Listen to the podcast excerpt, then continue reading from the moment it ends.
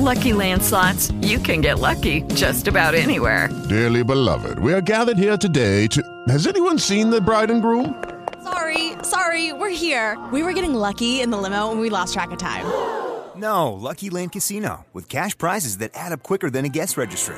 In that case, I pronounce you lucky. Play for free at LuckyLandSlots.com. Daily bonuses are waiting. No purchase necessary. Void were prohibited by law. 18 plus. Terms and conditions apply. See website for details.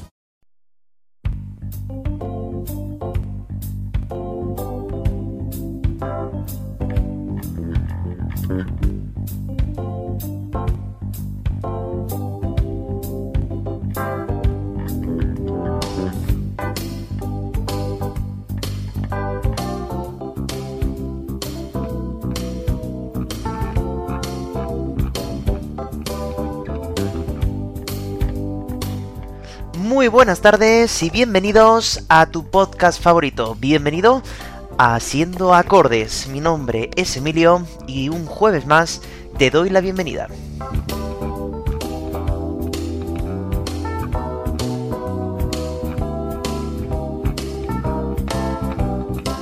Bueno, hoy seguramente que si habéis dado al play viendo el título del, eh, del capítulo, os estará sorprendiendo cómo estoy utilizando todavía la sintonía de, de, siempre de esta segunda temporada, siendo que el episodio de hoy versará sobre la historia de una canción y tanto ya tiene su música establecida. El caso es que si me permitís voy a hacer una pequeña introducción antes de pasar directamente al capítulo porque hoy tengo cosas importantes que contaros.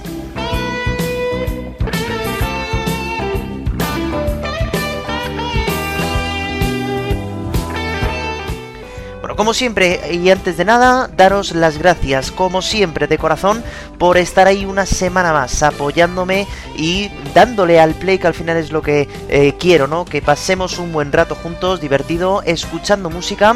Y bueno, pues gracias, gracias de corazón a todos vosotros. Junto con este agradecimiento además también quiero contaros algo que ya llevo unas semanas diciéndoos en el programa y que hoy se ha convertido ya por fin en realidad. Ya hemos entrado en el mes de octubre y como prometía, pues viene con novedades nuevas y lógicamente necesito vuestra participación.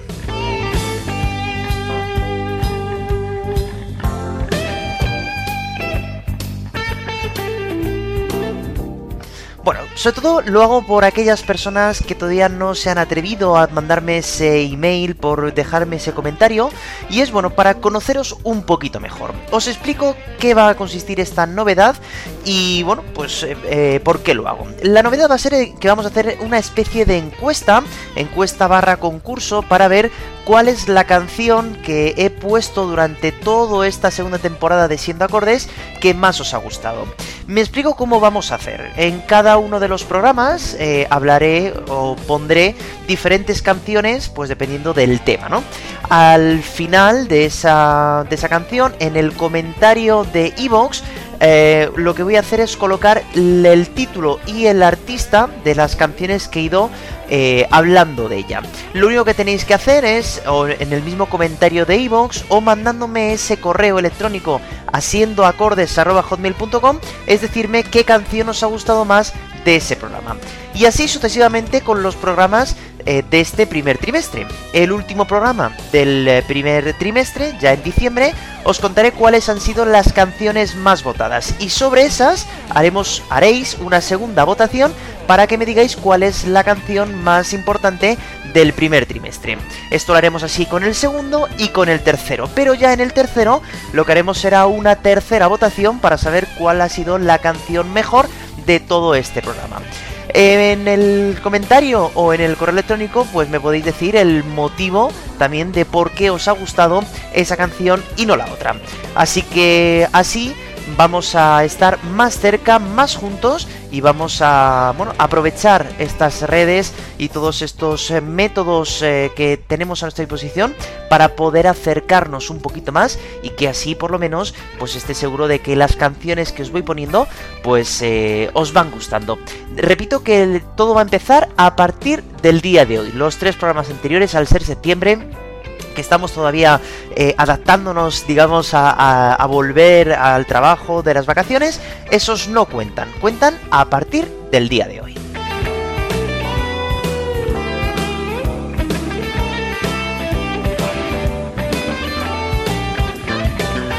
Bueno, pues dicho esto, ahora sí, eh, después de esa introducción con estas novedades que se nos han ido ocurriendo pues a lo largo de estos días para poder eh, tener una mayor comunicación entre vosotros y yo, pues vamos a dar comienzo entonces a este capítulo que versará sobre la historia de una canción.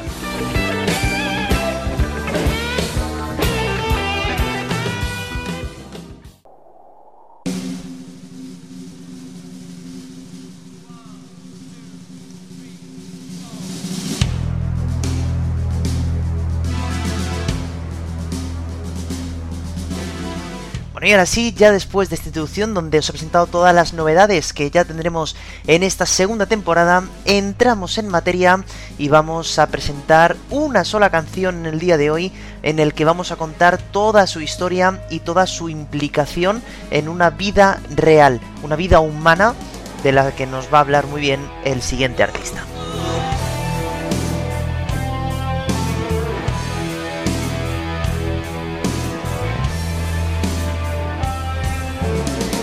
Bueno, el motivo que solamente hoy escucharemos una canción está en que la canción es bastante larga, son 8 minutos y medio prácticamente de, canción, y bueno, pues para que nos centremos únicamente en ella y para que podamos sacarla todo el jugo que yo creo que la canción necesita, pues eh, he decidido que en el día de hoy pues solamente oigamos esta canción. El modus operandi de hacer esta historia de la canción va a ser como hicimos en la temporada pasada la canción de Cruz de Navajas, que iremos escuchando la canción e iremos parando casi estrofa por estrofa para que podamos contar eh, qué es lo que nos ha contado hasta ese momento la canción.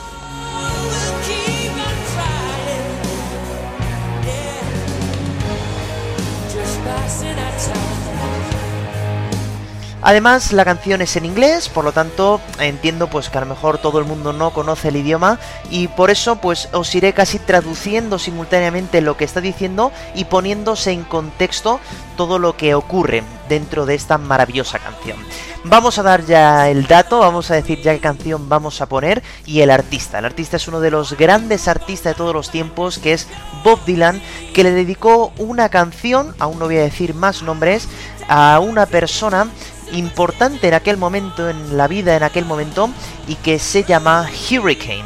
Por lo tanto, no solamente nos queda volver a disfrutar de esa maravillosa canción de Bob Dylan Hurricane y por fin hoy vamos a entenderla. Así que ponte cómodo como siempre y esto empieza ya mismo.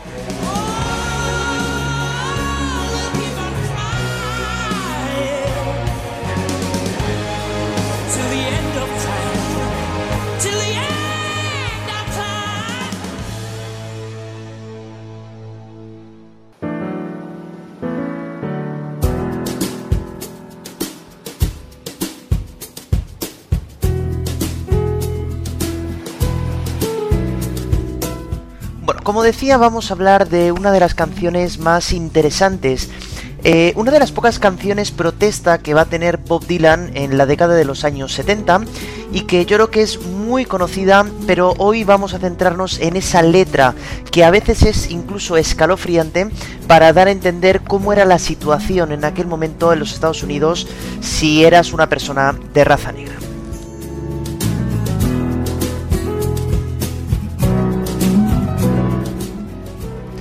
Bueno, Bob Dylan saca Hurricane en el año 1976 como la primera canción de su decimoséptimo disco, un disco llamado Desire.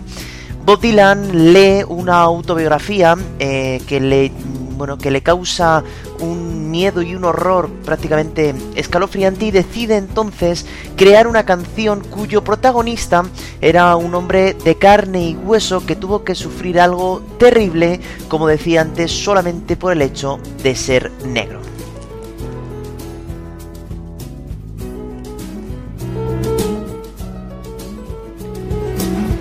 El huracán al que se refiere la canción es Rubin Carter, un hombre nacido en Patterson, Nueva Jersey, en el año 1937.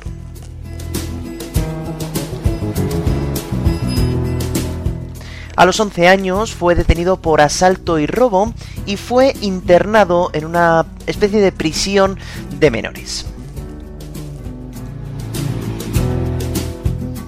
Al salir, eh, Rubin decidió alistarse en el ejército de los Estados Unidos y fue enviado a Alemania, donde empezaría a dar los primeros pasos en el deporte que le cambiaría su vida, el boxeo.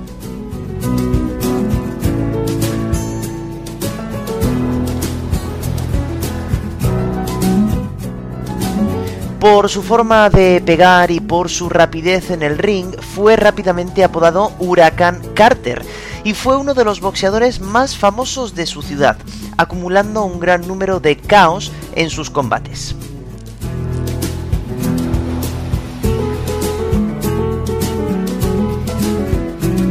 A sus 29 años, su carrera había despegado, pero también acababa de fracasar, tras perder el título de campeón de pesos medios solo por el hecho de ser negro. Y esto lo voy a explicar, aunque él había ganado realmente el combate, tras 35 minutos de deliberación del jurado, se dijo que un negro no podía ganar el título.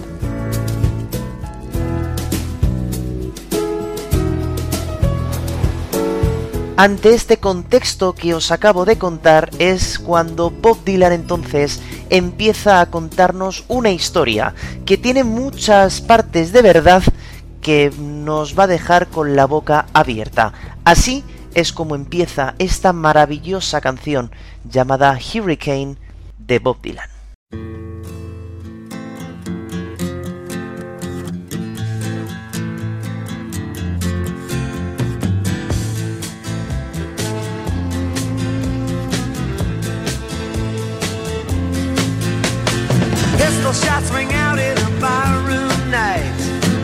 Enter Betty Valentine from the upper hall. She sees a bartender in a pool of blood. Cries out, my God, they've killed them all. Here comes the story of the hurricane. The man the authorities came to blame for something that he never done. Put in a prison cell, but one time he could have been the champion. Bueno, la canción empieza hablándonos de un día muy muy concreto. Justamente nos habla del día 17 de junio del año 1966 y nos va a situar en un punto también muy concreto, que es el bar Lafayette Grill de Patterson. Recuerdo que Patterson es la ciudad natal de este personaje de Rubin Carter. Eran las 3 de la madrugada más o menos y por supuesto ya el bar estaba a punto de cerrar, no había mucha gente dentro de ese establecimiento. En aquel momento, sobre las 3 de la madrugada, se empiezan a escuchar varios disparos. Una mujer llamada Patricia Graham Valentine, que vivía justo encima del bar, al escuchar los disparos, baja inmediatamente a ver qué pasaba. Eso es lo que nos ha contado Bob Dylan en estos dos primeros versos de la canción. Por lo tanto, como acaba esa estrofa es que aquí viene la historia del huracán Carter, el hombre al que las autoridades vinieron a culpar por algo que nunca hizo, le metieron en una celda, pero una vez pudo haber sido el campeón del mundo. Entonces nos encontramos con que una mujer ha escuchado disparos en el bar de abajo y ha bajado a ver cuál es la situación en ese establecimiento. Esto es lo que se va a encontrar entonces.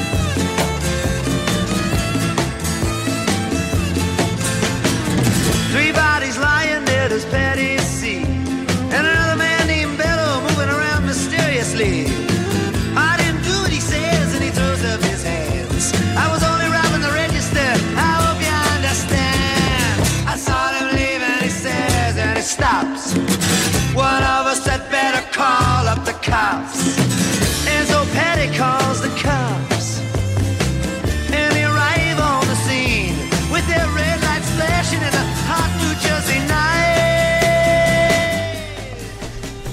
Bueno, cuando Patty abre esa puerta, encuentra una escena, bueno, totalmente surrealista, ¿no? Se había cometido un triple asesinato. Dos hombres y una mujer estaban eh, tumbadas en el suelo, sacando sangre de manera increíble por culpa de esos disparos que, que alguien había cometido, ¿no? Bueno, justamente en, esa, en ese bar había un hombre llamado Velo que estaba ahí moviéndose, como dice Bob Dylan, de forma misteriosa y que justo cuando ve entrar a esa mujer levanta las manos y dice yo no lo hice, yo no estaba, yo no, yo no he sido el culpable, yo estaba aquí al lado intentando robar una fábrica que había, he escuchado los disparos y me he acercado para ver qué pasaba. Sin embargo, él dice que les ha visto marcharse, que ha habido una serie de personas que se han marchado. Oye, ¿por qué no llamamos a la policía?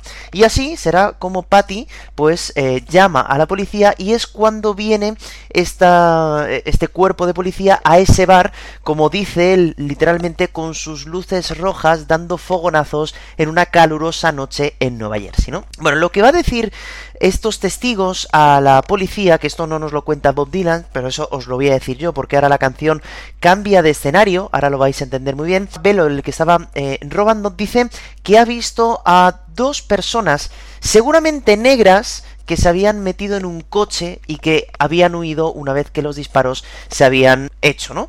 Por lo tanto, pues ya tenemos a dos presuntas, ya podemos buscar a alguien, ¿no? Tenemos que buscar un coche de color blanco que está huyendo en aquel momento.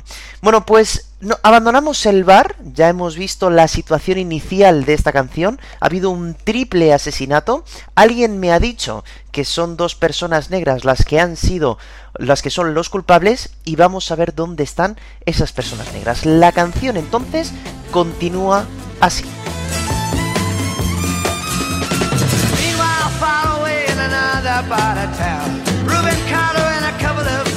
Driving around. Number one contender for the middleweight crown. Had no idea what kind of shit was about to go down. When a cop put him over to the side of the road. Just like the time before and the time before that. In Patterson, that's just the way things go. If you're black, you might as well not show up on the street unless you wanna draw the heat.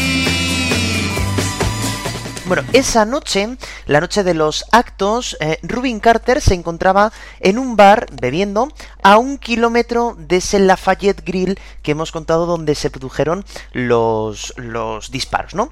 Eh, él estaba entonces bebiendo y un fan por cierto, también negro, llamado John Artis, le reconoce, bueno, beben un par de copas juntos y en un momento dice, oye, mm, ¿cómo has venido aquí al bar? Pues he venido andando, oye, ¿por qué no te vienes en mi coche eh, y te llevo a tu casa? Porque para mí sería un placer, ¿no? Llevar a su casa, pues, a uno de mis grandes ídolos, un hombre negro del mundo del boxeo, que bueno, ya no está peleando, pero bueno, que mm, estaría muy bien. Él por tanto, aceptan y se meten en un coche de color negro que iba a llevarle a la casa del boxeador. En ese momento, ya estamos hablando de que serían las 4 de la madrugada, un coche de policía va por detrás, les echa las luces y les detiene. En ese momento, fíjate cómo lo dice Bob Dylan en la canción, y voy a decirlo literalmente, dice, el aspirante número uno a la corona del peso medio no tenía ni idea de la mierda por la que estaba a punto de pasar cuando un policía le hizo echarse a un lado de la carretera, como en un tiempo anterior y antes de eso. Y dice, en Patterson así es como funcionan las cosas. Si eres negro, quizá no quieras asomarte por la calle salvo que quieras atraer a la policía. Por tanto, en ese momento, eh, saliendo de ese bar, en ese coche, le acaban de parar diciendo que seguramente ellos puedan ser los culpables de un triple asesinato que se ha cometido en un bar de esa misma ciudad. ¿Qué va a ser lo siguiente? Lo siguiente que nos va a contar la canción, así os adelanto un poquito, porque esto no lo dice muy muy claro, lo siguiente va a ser llevar a estos dos eh, personas a ir al bar donde se habían cometido los crímenes para que seguramente al ver eh, ese percal, ¿no? Para ver todos esos cuerpos ahí desangrados, ellos pues confesaran, ¿no? En un primer momento, sí, sí, vale, hemos sido nosotros. Sin embargo, esto no fue así, lógicamente, ellos dijeron que ellos no habían estado en ese bar ni esa noche y a lo mejor hacía muchos días que no habían ido allí, ¿no? Así que ahora va a venir lo siguiente, una segunda parte en la que vamos a darnos cuenta cómo empezamos a ver que va a haber una serie de fallas en este caso y que la policía, una vez que ya piensan que son ellos, van a hacer todo lo posible por mm, juzgar a estas dos personas. Vamos a ver cómo continúa esta canción y vamos a, a escuchar dos versos, ¿vale? Dos versos juntos, porque luego voy a contaros un poquito más qué es lo que nos han dicho todas estas cosas. Vamos a ver entonces ahora cómo sigue esta canción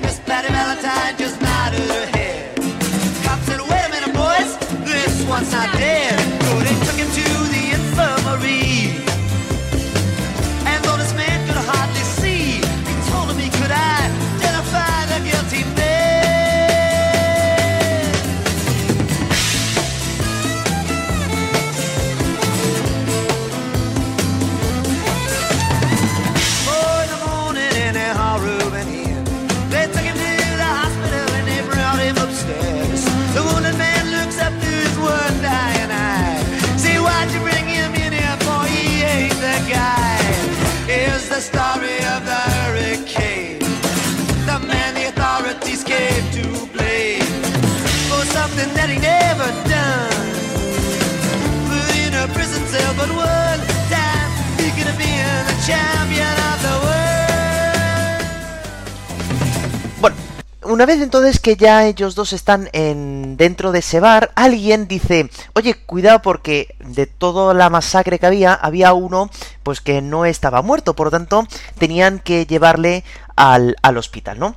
Eh, antes de llegar al hospital, la el primer verso que hemos escuchado ahora en esta parte nos dice que un amigo de Velo, de este hombre que se encontraba robando la fábrica de al lado, tenía un amigo que podía decir información a la policía, que es justamente lo que os he contado antes, ¿no? Había dos hombres huyendo, parecían pesos medianos, eran, eh, bueno, grandes, y que fueron a un coche de color negro que justamente estaba en otro estado, etcétera, etcétera, ¿no?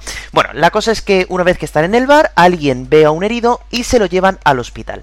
Se lo llevan al hospital con heridas en la cara. Esas heridas justamente habían, le habían afectado a este herido eh, a la visión. Y la policía dijo, pues esta es la nuestra. Vamos a llevar también a Rubin Carter, al huracán, nos lo llevamos al hospital y que en el hospital mismo, al verle ese hombre testigo a, a ese personaje de color negro, pues va a decir, ya está, este es el culpable, este es el que ha cometido este asesinato. Así que eh, fueron para allá, pero sin embargo, este testigo dijo que no, que Carter y que Artis no eran los culpables de esta masacre. Sin embargo, aquí empezamos a ver el primer problema dentro de este caso. En el hospital se encontraba el sargento de la pesca, quien había detenido ya a Carter anteriormente por otros actos menores. Seguramente que él había sido el que había detenido a los 11 años a Rubin Carter y el que le había metido en ese internado que hemos dicho antes, ¿no? Allí mismo en el hospital y delante de Carter empezó a decir al enfermo que dijera que ellos eran los culpables, pero el testigo decía que no. Ahí fue la primera vez que Rubin Carter se dio cuenta que no era mm, trigo limpio esta, este policía, que si ya se habían metido en la cabeza que ellos eran los culpables, no iban a parar hasta que así fuera.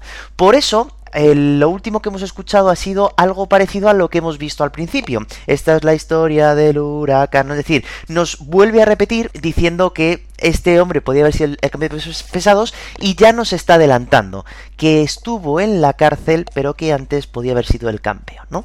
Es decir, ya Bob Dylan a casi a la mitad de la canción ya nos está haciendo un pequeño spoiler de lo que va a ocurrir al final. Ya sabemos entonces que Rubin Carter va a entrar en la cárcel.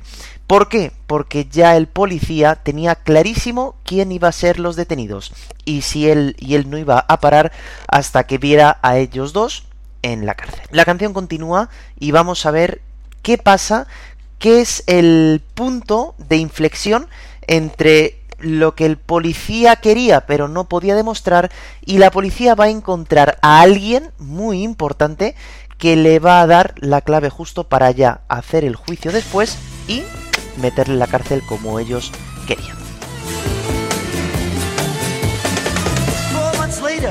The the the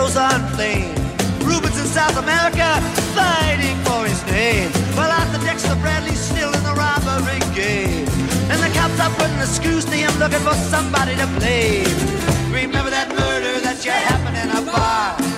Remember you said you saw the getaway car?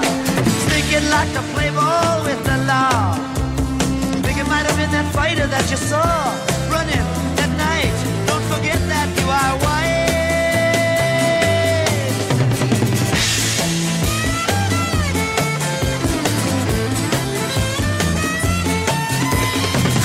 Dexter Bradley said, I'm really not sure. The cop said a poor boy like you can use a break. We got you for the motel job and you're talking to your friend Bello. You don't want to have to go back to jail, be a nice fellow. You'll be doing society a favor. That son of a bitch is brave and getting braver. We wanna put his ass in the stir. We wanna pin this triple murder on him. He ain't no gentleman. Jack. Bueno, la canción entonces eh, nos eh, habla entonces ahora de un personaje que por cierto también estaba aquella noche junto con Alfred Bello robando aquella fábrica de al lado, ¿no? Este hombre era Ar- Arthur Dexter Bradley, eh, quien ya la policía le andaba buscando porque tenía ciertos antecedentes penales y entonces encontraron el hombre perfecto para poder cumplir los deseos de la policía, ¿no? El, cito textualmente la canción, ¿eh? ¿Recuerdas el asesinato que viste en aquel bar? ¿Recuerdas que dijiste que viste el coche de huida? ¿Te gustaría cooperar con la ley? ¿Crees que podría haber sido aquel boxeador que corría aquella noche? No te olvides de que eres blanco. Y continúo con la canción, ¿eh? Arthur Dexter Bradley dijo, no estoy seguro. Los policías dijeron, a un pobre chico como tú le vendría bien una oportunidad. Recuerda que te tenemos pillado por el atraco en el motel y estamos hablando con tu amigo Velo. No quieres tener que volver a la cárcel. Sé un buen chico. Le estarás haciendo un favor a la sociedad. Ese hijo de puta es valiente y se está volviendo más. Queremos meter su culo entre rejas, queremos culparle por esos tres asesinatos. Claro, cuando la policía te dice esto, cuando la policía te está amenazando directamente por algo que has cometido antes y te está amenazando con volver otra vez a la cárcel, pues ¿qué haces? Pues lógicamente confiesas, aunque no te lo creas, que el culpable del asesinato de aquella noche, pues será ese boxeador, porque tú habías visto a dos hombres que eran corpulentos y pudiste pensar que eran ellos. Por lo tanto, esta fue la gota que colmó el vaso. Esto fue lo que hizo al sargento de la pesca ir ya directamente a por Rubin Carter una segunda vez y ahora casi casi ya con pruebas. Ahora ya teníamos un testigo que podría decir en un juicio que él había visto a Rubin Carter salir de aquel bar, pistola en mano seguramente, y él había sido el culpable de aquel crimen. Por lo tanto, aquí es cuando la policía dice que se va a crear un juicio, un juicio para ver cuál va a ser esa pena que se impondría a Rubin Carter. Lo que ya no sabíamos, lo que ya sabíamos que iba a entrar en la cárcel, ahora vamos a conocer cómo fue ese juicio y cómo fue esa pena. Y ahora viene una de las partes más interesantes de la canción. Bob Dylan desaparece un momento de los hechos y habla de él mismo. Habla de Bob Dylan y, se pone en la piel de Rubin Carter.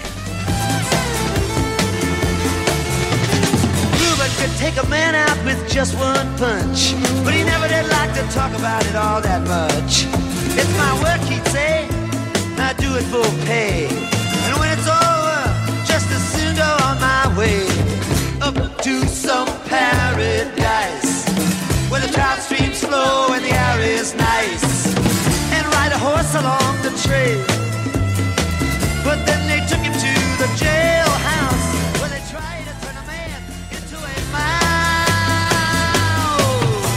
Bueno, aquí Bob Dylan nos dice que Robin podía noquear a un hombre de un puñetazo, pero que él nunca le gustó hablar de esto, ¿no? Él decía que era su trabajo y que una vez que acababa, que él lo hacía por dinero como todo el mundo trabaja, ¿no? Y que una vez que acaba, pues fuera. Que fuera de los rings era un hombre normal y corriente, corpulento, eso sí, pero que como todo el mundo tenía sus sueños y tenía sus anhelos.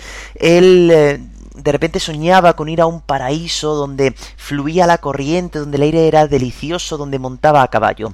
Todos estos sueños de repente fueron cortados de raíz una vez que eh, Carter ingresará en la cárcel. Y el motivo es que él se dio cuenta que su vida había cambiado por completo, ya no solamente por estar en la cárcel, que debe ser una experiencia horrible, lógicamente, sobre todo cuando tú estás seguro y sabes que tú no has cometido aquel crimen. Pero bueno, el motivo de que había cambiado su vida es yo creo que porque ahí se da cuenta realmente de lo que significaba ser negro en aquel momento en los Estados Unidos, ¿no? Dentro de la cárcel recibió numerosísimas eh, críticas y numerosísimas amenazas por parte de los mismos presos de la cárcel, pero también le llegaban, dicen, cartas desde fuera. El, el punto de inflexión entonces también dentro de la cárcel fue cuando el director de la prisión dijo que él no podría protegerle de lo que pudiera pasarle dentro. Es decir, él se dio cuenta de que a lo mejor por algo que no había cometido, estar en la cárcel por algo que él no había hecho, iba a, provocar su propia muerte, porque nadie sabía entonces lo que podía pasar dentro de esa cárcel por culpa de los presos, incluso a la gente que podía entrar incluso a matarle o cualquier cosa. Ahora, una vez que ya nos ha metido, claro, eh, está hablando de Rubin Carter como el, el, que no ha hecho nada, que realmente luego ya probaré que realmente no se sabía, no era él el culpable, ¿no? Pero ahora nos vamos un poquito atrás en el tiempo, es decir, ya nos ha contado que está en la cárcel, ya nos ha dicho esto, pero ahora vamos a ir al juicio, porque el juicio es muy importante. Vamos a ver si ese juicio realmente fue algo de trigo limpio. Ya os adelanto que no fue así.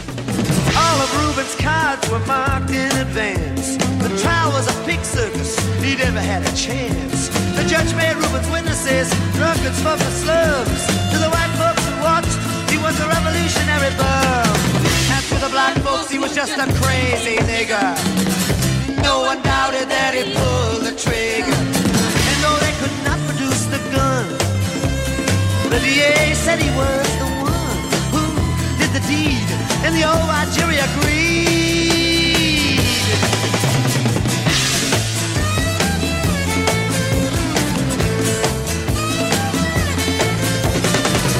Robert Carter was falsely tried. Crime was murder one. Guess who testified? Bello and Bradley, and they both all they lied. The newspapers, they all went along for the ride. How can the life of such a man? be in the palm of some fool's hand. To see him obviously framed couldn't help but make me feel ashamed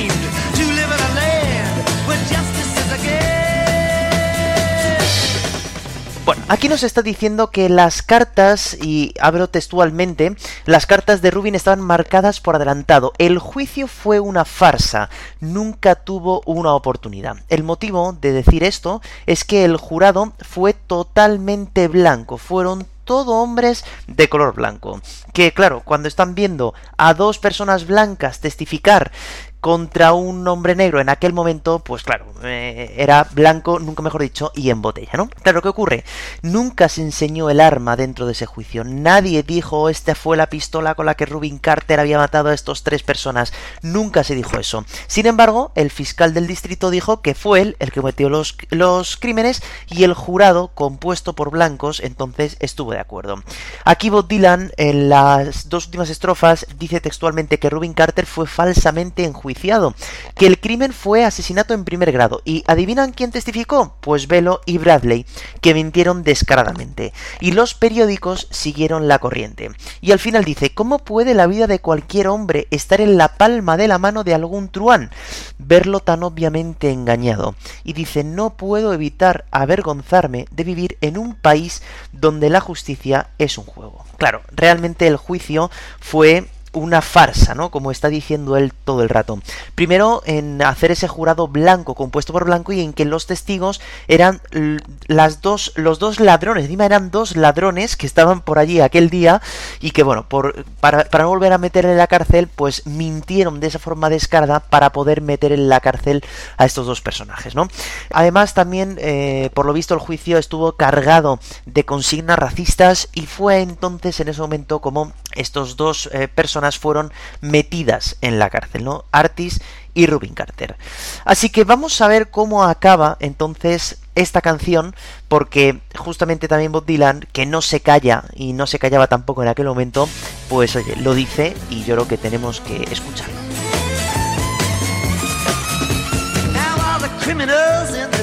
And their ties are free to drink martinis and watch the sunrise. While Reuben sits like Buddha in a ten foot cell, an innocent man in a living hell.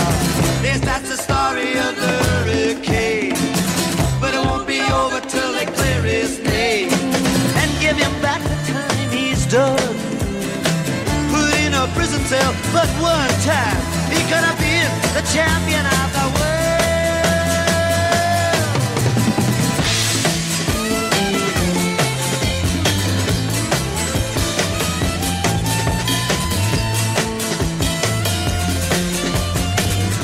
Bueno, la canción acaba deseando que el nombre de Carter fuera limpiado. ¿eh? Él dice textualmente que ahora todos los criminales con sus abrigos y corbatas son libres para beberse sus martinis y ver salir el sol, mientras Rubin se sienta como Buda en una celda de 10 pies, un hombre inocente viviendo un infierno. Y dice, sí, esta fue la historia de Huracán, pero no acabará hasta que se limpie su nombre y devolverle el tiempo que estuvo metido en una prisión aunque durante un tiempo él pudo haber sido el campeón del mundo, ¿no?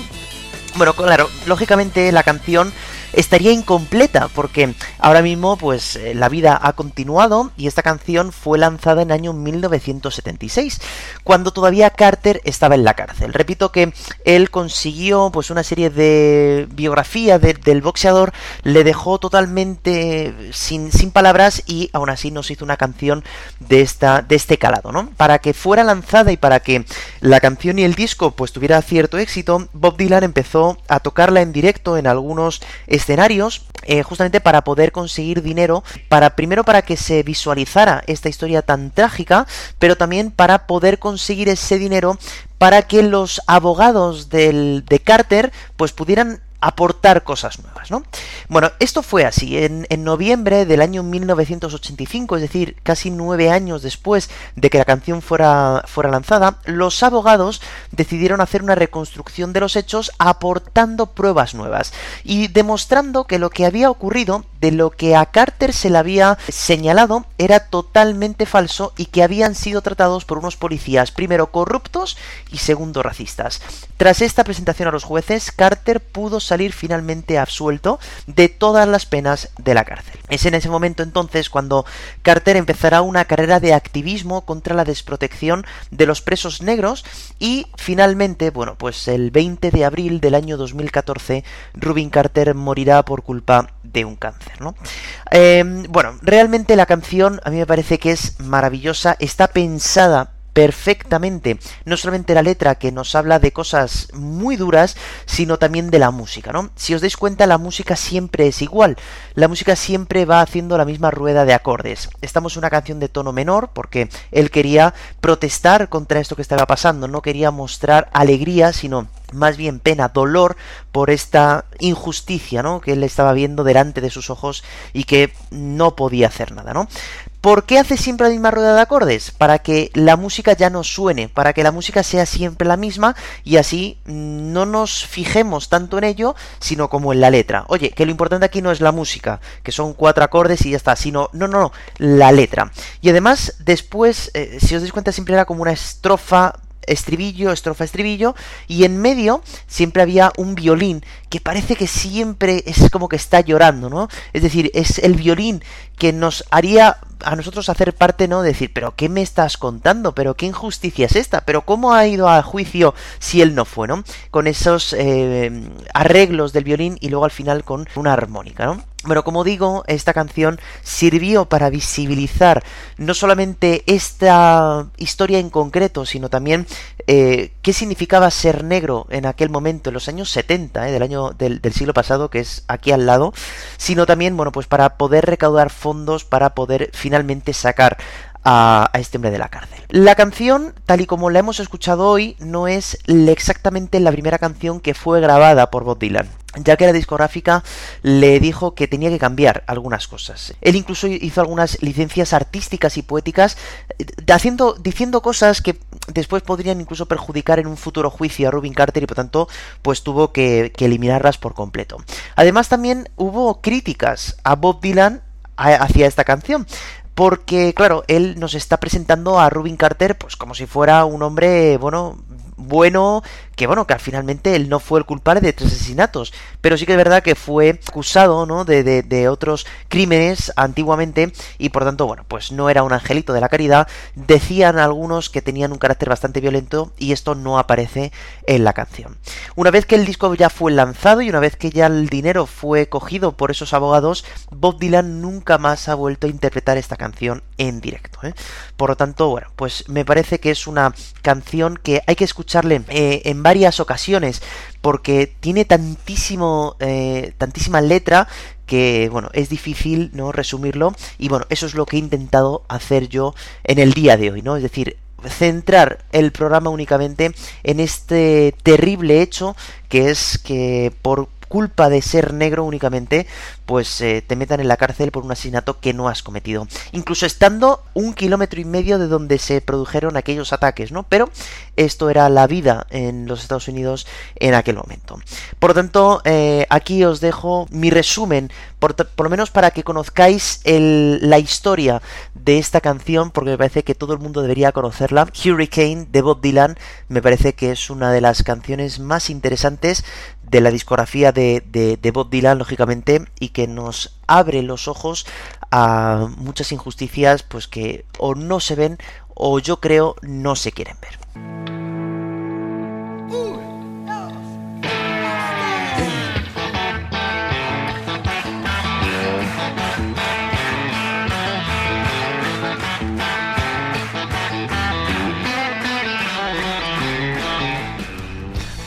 Y como no voy a ser de otra manera, hoy también rendimos homenaje al día en el que estamos. Hoy es 6 de octubre y tal día como hoy, en 1966, en la impresionante ciudad de Bilbao, nacería Adolfo Cabrales Mato.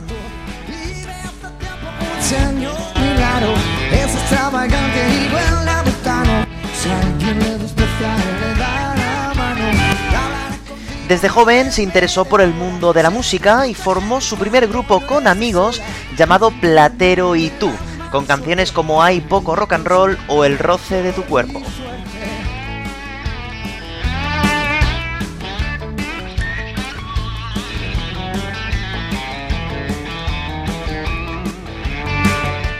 Hasta que en el año 2000 se separarían y formaría Fito y Fitipaldis, con un estilo muy reconocible y con canciones incluidas en sus siete álbumes de estudio como Antes de que cuente 10, Me acordé de ti, Soldadito Marinero o este impecable que para mí es una obra de arte como pollo sin cabeza.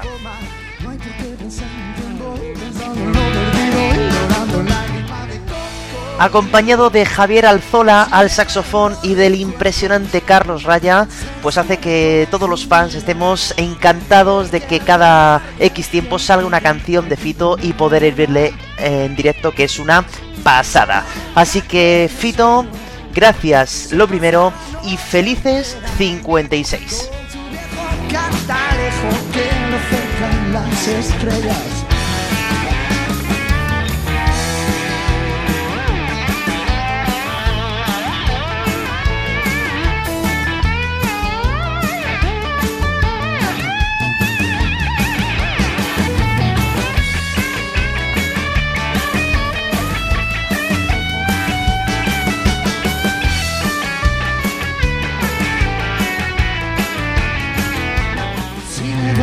Y bueno, como decía al principio del programa de hoy, hoy es un día muy especial porque abrimos un nuevo eh, concurso dentro de este programa para que os eh, lancéis a hablar conmigo, a mandarme ese correo que sé que quieres todavía y que, bueno, pues vamos a ver qué, cuáles son vuestros gustos porque luego al final de todo eh, la temporada, ya en el mes de julio, pues veremos cuál ha sido la canción que más os gusta de todos estos programas.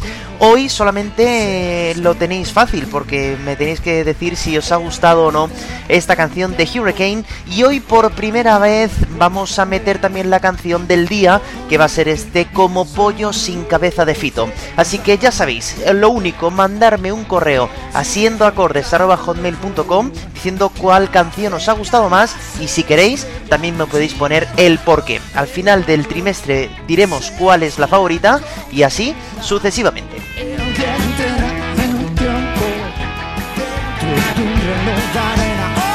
Por mi parte nada más, gracias una vez más a todos por darle al play y escuchar este programa y nosotros nos vemos la semana que viene. Como siempre, el jueves a la una ya estará disponible el siguiente episodio. Sed buenos, buena semana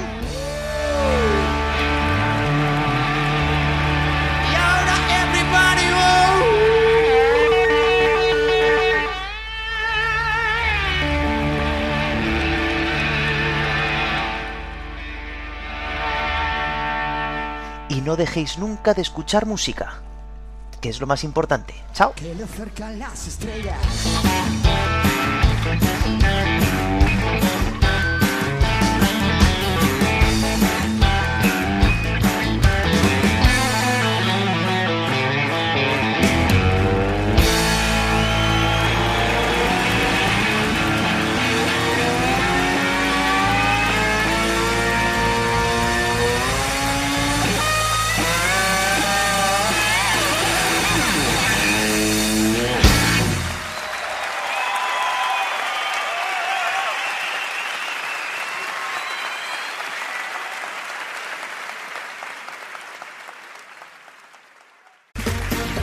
Round two. Name something that's not boring. A laundry? Ooh, a book club. Computer solitaire, huh? Ah, sorry, we were looking for Chumba Casino. That's right. ChumbaCasino.com has over 100 casino style games. Join today and play for free for your chance to redeem some serious prizes. ChumbaCasino.com. No purchase necessary. Where prohibited by law. 18 plus terms and conditions apply. See website for details.